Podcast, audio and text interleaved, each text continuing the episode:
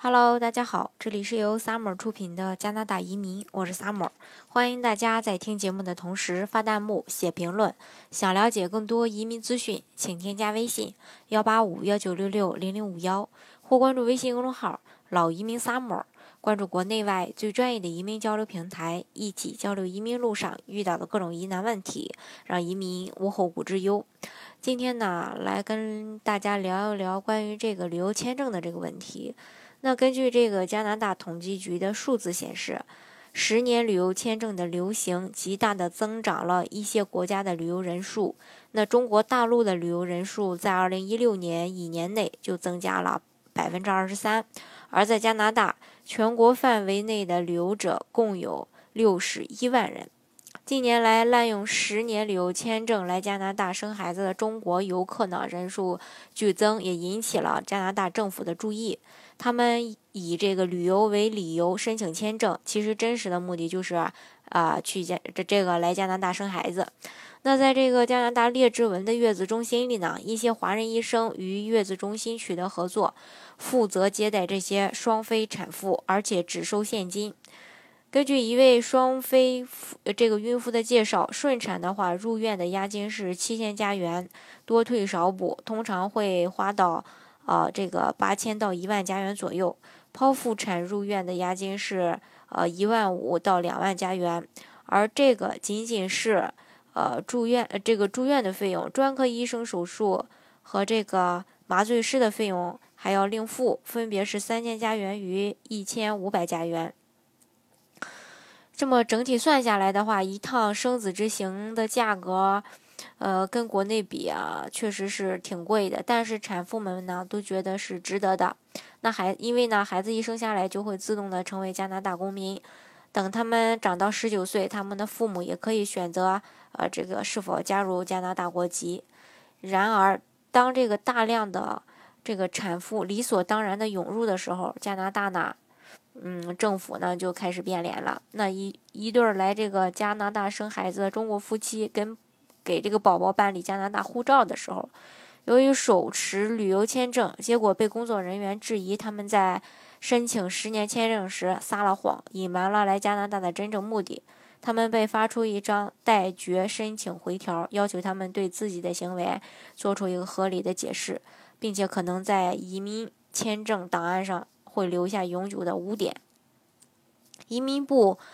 在前几天的时候回应啊，与从前只强调这个入籍法不会改变现状不同，对生育旅旅游明显的态度是较较为强硬的，特别强调怀孕妇女不能在赴这个加拿大上造假，否则会被视同申请造假，会被禁止入境长达五年。那移民部发言人圣约翰也指出，根据护照申请规定，所有的儿童护照申请时提交有关的父母身份证件，均需要经过确认以及进行保安检查来确认父母身份及国籍并无造假。他强调，任何人在申请短期在加拿大居留时，均应该诚实说明赴加拿大的目的。如果对移民部提供假的信息或是假的文件，就视同移民造假。可能呢会有这个严重的后果。那任何到加拿大旅客均必须符合移民及难民法的规定，包括怀孕的妇女必须符合所有临时居民的要求才能被给予签证。在联邦层面的话，自由党和保守党议员在这个问题上初期的会保持一致的意见，表示生子旅游是不可以接受的行为。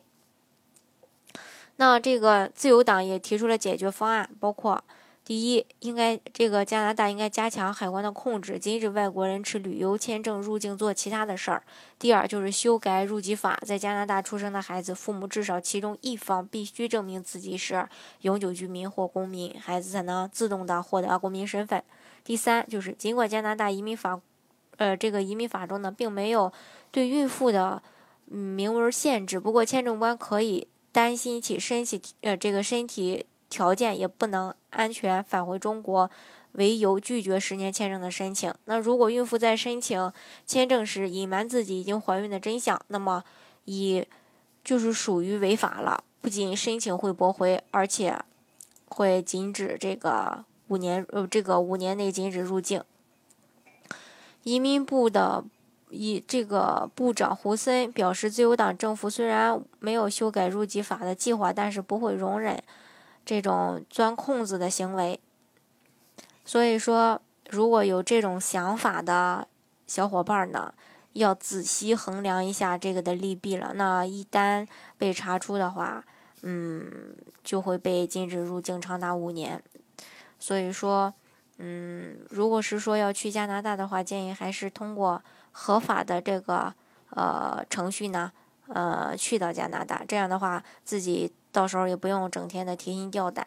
好，今天的节目呢，就给大家分享到这里。如果大家想具体的了解加拿大的移民政策的话呢，欢迎大家添加我的微信幺八五幺九六六零零五幺，或是关注微信公众号“老移民 summer”，关注国内外最专业的移民交流平台，一起交流移民路上遇到的各种疑难问题，让移民无后顾之忧。